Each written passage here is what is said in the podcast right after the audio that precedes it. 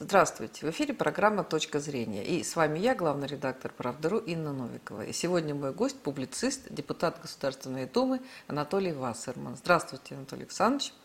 Здравствуйте. По поводу вашего вчерашнего такого неординарного предложения включить э, а, территорию Украины в состав России. А, насколько это вообще э, реально, насколько это осуществимо и как к этому отнесутся украинцы. Я не говорю про старшее поколение, которое помнит, когда был Советский Союз, э, и даже помнит, э, что некоторые, что было до 1954 года, да, а, э, когда Крым был еще российским. Но а, как к этому отнесется молодое поколение, с учетом того, что за 8 лет число молодых людей с идеями, вот, нацистскими идеями резко выросло? Это число выросло потому, что в них эти самые нацистские идеи долго и старательно вбивали. А что вбито, то и выбить можно. Вообще же воссоединение Украины с остальной Россией жизненно необходимо, а необходимость рано или поздно находит себе возможность.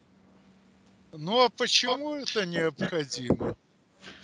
Потому что громадное большинство граждан Украины русские, ну, по крайней мере, по родному языку совершенно, несомненно, русские.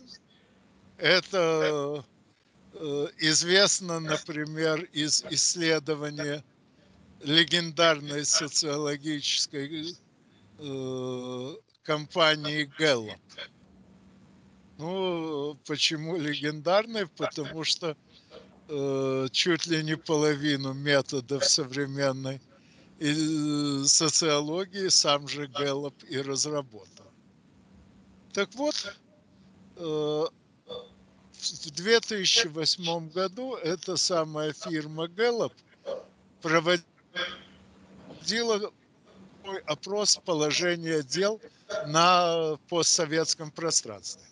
Там было несколько десятков вопросов, поэтому они заготовили бланки для ответов, и эти бланки должны были заполнять сами опрашиваемые, ну, естественно, в присутствии сотрудников ГЭЛОП на случай, если возникнут какие-то непонятки. Ну и для удобства заготовили два комплекта опросных листов. Один на титульных языках тех регионов, где шло э, где опрос. То есть как, э, в Армении на армянском, в Башкирии на башкирском и так далее. А второй комплект на обычном русском языке. Ну, а подводя итоги опроса, среди прочего опубликовали сведения о том, где, на каком языке, сколько бланков брали. И оказалось, что на Украине и в Российской Федерации бланков на русском брали поровну, пять человек из шести. Насколько я помню, меньше всего брали бланков на русском в Грузии с Арменией, примерно один человек из 15, а больше всего в Белоруссии, примерно 14 человек из 15. Ну, понятно, что в таких условиях человек будет брать бланк для заполнения на том языке, на котором он сам думает. Э, так вот, именно из-за того, что громадное большинство граждан Украины русские, э, отделить их от остальных русских можно, по сути, только принудительно.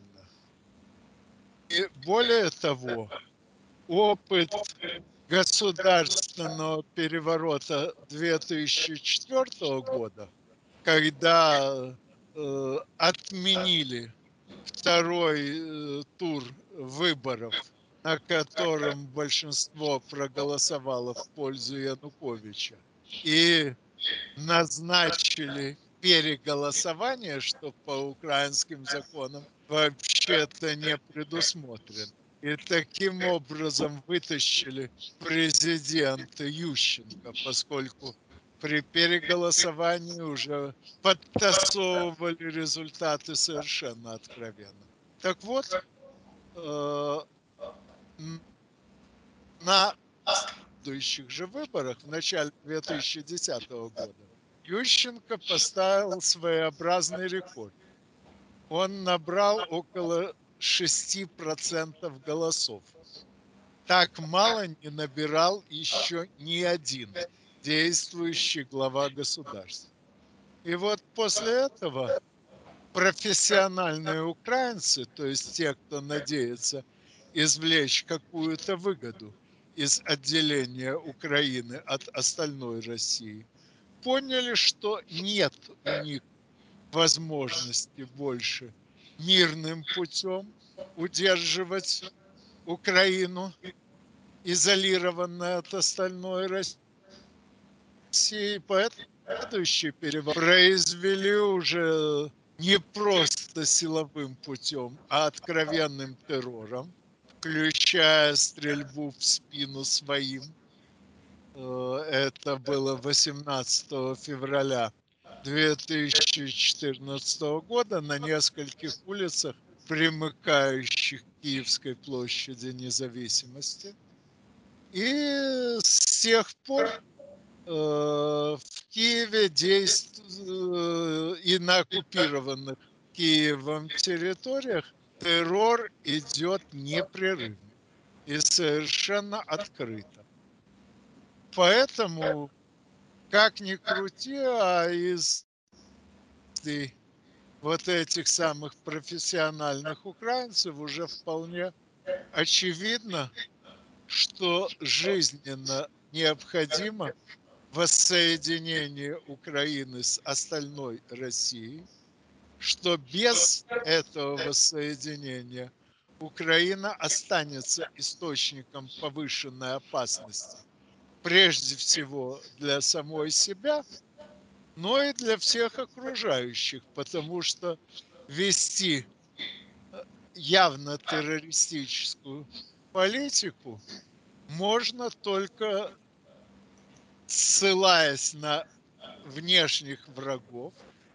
И таким образом Украина становится для всей остальной России. Вот это очень кратко.